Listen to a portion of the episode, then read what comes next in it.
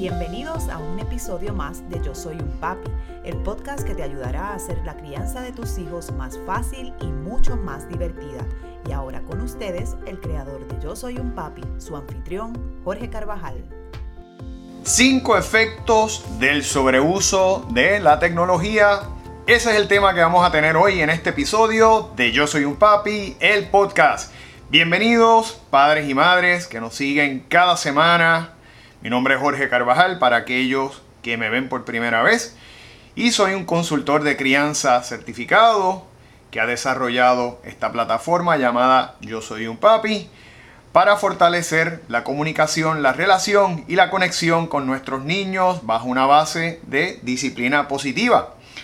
Hoy vamos a hablar de un tema que eh, para muchos padres resulta de eh, mucha necesidad porque yo te diría, yo les diría que de todo y recibo mucha solicitud sobre este tipo de temas eh, para el manejo, ¿verdad? Eh, el buen manejo de la tecnología en nuestros niños. Sabemos que eh, desde pequeños estas generaciones comienzan a utilizar la tecnología, ¿verdad? Y crecen llenos de artefactos electrónicos, de celulares, tabletas, computadoras, y bueno, es el día a día de ellos. Sin embargo, eh, se han hecho estudios, ¿verdad? Que definitivamente eh, han eh, establecido resultados de el sobreuso, el exceso, ¿verdad? Y los efectos que puede tener ese exceso de uso en la tecnología. Y precisamente quiero traer este tema para que ustedes estén conscientes y procuren eh, poder entonces establecer controles de uso en sus hogares, que es mi recomendación. No podemos permitir, como a veces pasa, que por, el, por estar cansados, que por no tener mucho tiempo, por el día a día, eh, las tabletas, las computadoras, los televisores, eh, los celulares se conviertan en las niñeras de nuestros hijos. Yo no estoy en contra de la tecnología bajo ninguna circunstancia, por el contrario, vivo de ella. Este, pero creo que sobre todo en los niños, ¿verdad? Y en su desarrollo debemos buscar balance. Que si bien por un lado pues utilizan la tecnología, por otro lado pues puedan tener otros, otros elementos que puedan complementar su crecimiento. Eh, pero antes de entrar de lleno al tema, les invito a que se suscriban a este canal oprimiendo el botón de suscripción y oprimiendo el icono de la campana para que todas las semanas puedan recibir un nuevo episodio y no se pierdan ninguno de estos eh, vídeos que hacemos para ustedes, que lo hacemos con tanto ímpetu, con tanta satisfacción para darles herramientas que puedan utilizar para su bienestar y el de sus hijos.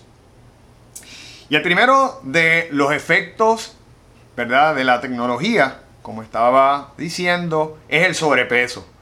Sabemos que eh, en la medida en que los niños estén utilizando la tecnología continuamente y por tantas horas, como muchas veces ocurre, esos niños pues pueden empezar a ganar eh, peso por la falta de actividad física. Yo me acuerdo que cuando yo eh, crecía eh, no había ¿verdad? el acceso a tanta tecnología y dependíamos mucho de los deportes. Hacíamos mucho deporte, jugábamos baloncesto, jugábamos pelota, corríamos bicicleta, corríamos como tal. hacíamos muchos juegos, ¿verdad? Con los vecinos, con nuestros amigos. Y había mucha más actividad física para que ustedes sepan.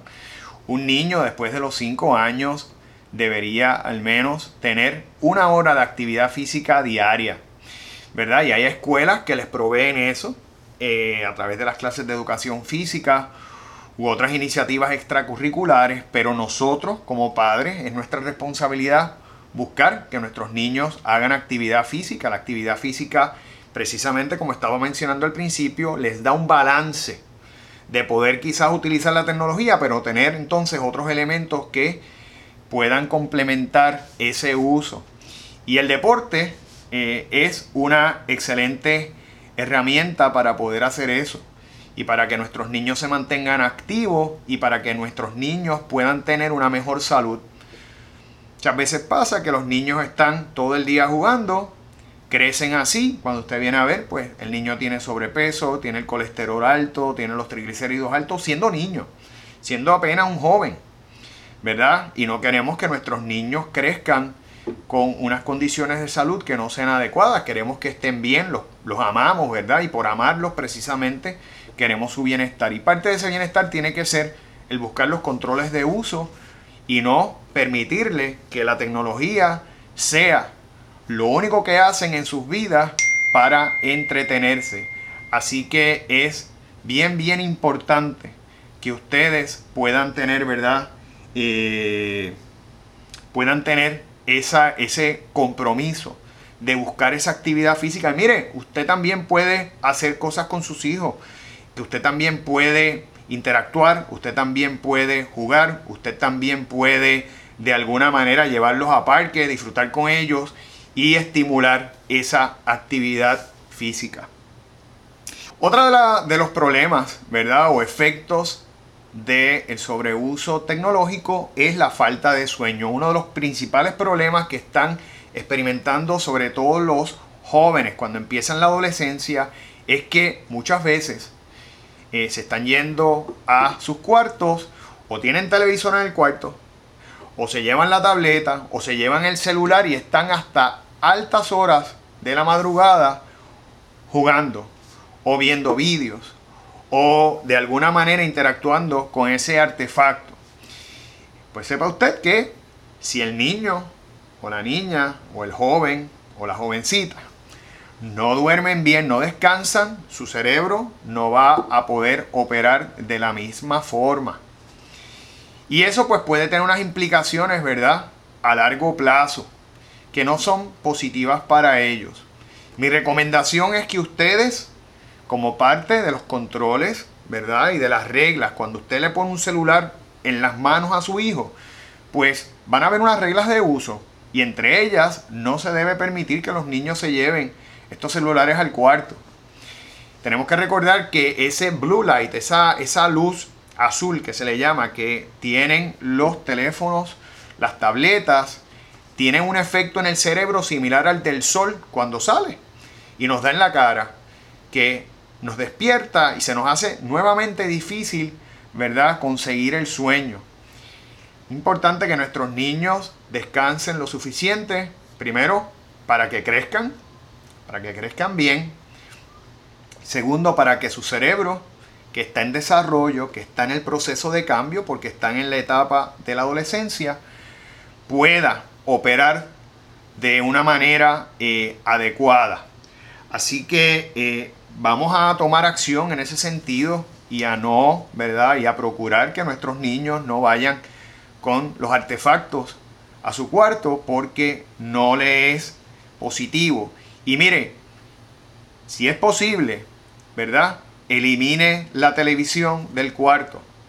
Porque de igual manera, si tiene la televisión y tiene consolas de juego, usted está durmiendo y el muchachito o la muchachita puede entonces estar jugando en, en, horas de la noche y eso les va a afectar. Recuerden que ellos no tienen la madurez o tienen, ¿verdad?, eh, el juicio para mantener los controles. A veces son tentaciones demasiado fuertes y eh, nosotros entonces somos los que responsables de poner las reglas y los límites de uso de esa tecnología.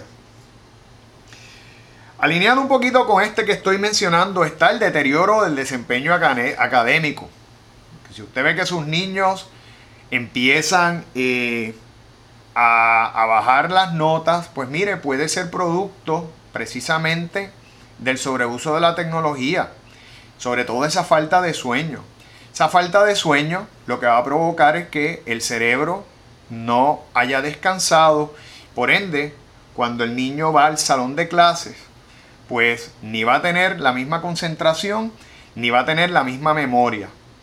Son dos elementos cruciales, esenciales para la educación. Concentración o enfoque y memoria. Así que de igual manera, uno de los efectos que podemos tener es que nuestros niños empiecen a bajar las notas, el rendimiento académico, y no queremos que eso pase, porque tenemos que enseñarle a ellos que su trabajo inicialmente en la vida es estudiar. Estudiar para poder desarrollarse bien, para poder crecer, para poder aprender, ¿verdad? Y tenemos que, eh, como padres, exigirles que cumplan con su deber. Pero nosotros tenemos que vigilar que en términos de su salud, ¿verdad? Y su bienestar puedan tener las condiciones adecuadas para poder cumplir con ello. Así que vamos a procurar eh, mantener el balance para evitar que las notas se afecten, que los promedios bajen. Y no, ¿verdad? Y no tomar acción, eh, no, no, tener la reacción, ¿verdad? De que bajaron las notas, entonces voy a tomar la acción. No, mira, sea preventivo usted haga un plan de acción, un plan de uso, un calendario de uso de la tecnología por día, tan, de tal hora a tal hora vas a utilizar la tecnología y se acabó. ¿Ok? Y esas horas deben ir cambiando según la edad de los niños. Eh, de hecho, tengo otros programas ya hechos sobre este tema eh, que pueden ver. Voy a colocarlo, el link, para que puedan tenerlos y eh, verlos y puedan saber, ¿verdad?, cómo, cómo llevar ese control de uso de la tecnología. Otro de los efectos del sobreuso tecnológico, problemas de conducta. Uno de, de los mayores problemas que estamos teniendo con los jóvenes, con los niños, es la falta de socialización. Niños que por estar continuamente jugando, se aíslan, están metidos en el cuarto, no salen de ahí a menos que sea para comer, para tomar agua y para respirar. Y después regresan al cuarto y siguen jugando y así pueden estar el día y así pueden estar los días, así pueden estar los meses y los años. ¿Ves? Y esos niños tienden a no, a no desarrollar las destrezas de interacción social, incluyendo, incluso con otros niños. Y es importante que nosotros tengamos eso presente para evitar problemas de conducta. Una persona aislada, una persona huraña, tiende a ser antisocial, tiende a no tener los modales, a no tener, ¿verdad?, la empatía con otras personas, no, no la pueden establecer porque no la han desarrollado, ¿verdad? Eh, a tener, ¿verdad?, esa, esa voluntad a trabajar en equipo. Todas esas cosas, recordemos, la escuela nos da unas cosas, pero el hogar es la base de la formación del niño. No le podemos dejar nuestra responsabilidad como padres a la escuela.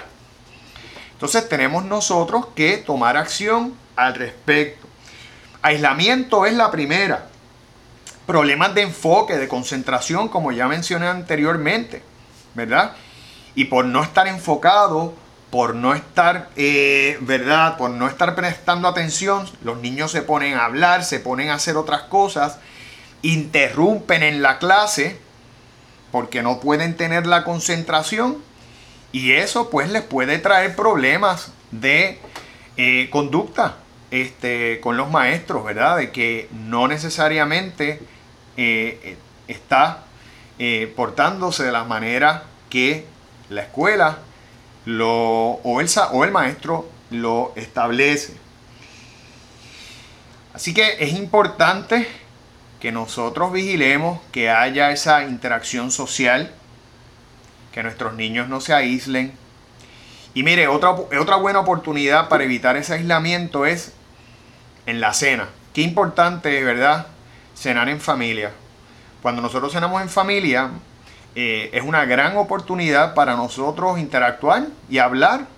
Muchas veces los niños en estos momentos no hablan porque están todo el tiempo jugando, están silenciosos y usted entonces trata de hablar y, comenzar una, una conversación con ellos y simplemente pues e, es, prácticamente un monólogo eh, donde usted pregunta y la persona le dice sí, no, y con eso, eso no es aceptable tenemos que hablar, tenemos que dialogar. Recordemos también que eso es un buen momento para conocer los intereses, las inquietudes y lo que está pasando a su alrededor, en su entorno.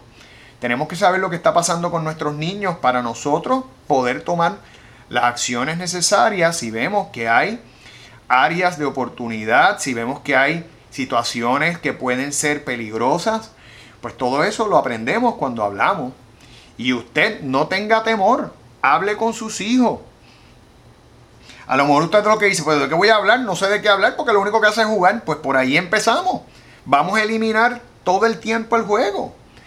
Vamos a hablar de deporte, vamos a hablar de las clases que más les gusta, vamos a hablar de intereses que tienen, qué les gustaría hacer cuando sean grandes, vamos a hablar de sus clases favoritas, vamos a hablar de sus amigos, vamos a hablar de lo que está aconteciendo en el mundo, de lo que sea, ¿verdad? Y hablemos, claro está, según la edad del niño, pero vamos a conversar, porque esa conversación es muy, muy importante para el buen desarrollo del el ser humano. No podemos dejarle el monólogo a los youtubers, ¿verdad? Yo no tengo nada en contra de YouTube, yo tengo canal de YouTube, me encanta, pero tenemos que buscar el balance. Y ustedes saben que hoy día, muchas veces, los niños conocen más al youtuber que lo que le gusta a papá o a mamá. Desafortunadamente porque no hablamos, porque no dialogamos. Bien importante ese diálogo. Así que vamos a aprovechar cada oportunidad que tenemos para fomentar esa conversación. Y por último, otro efecto, agresividad, hostilidad.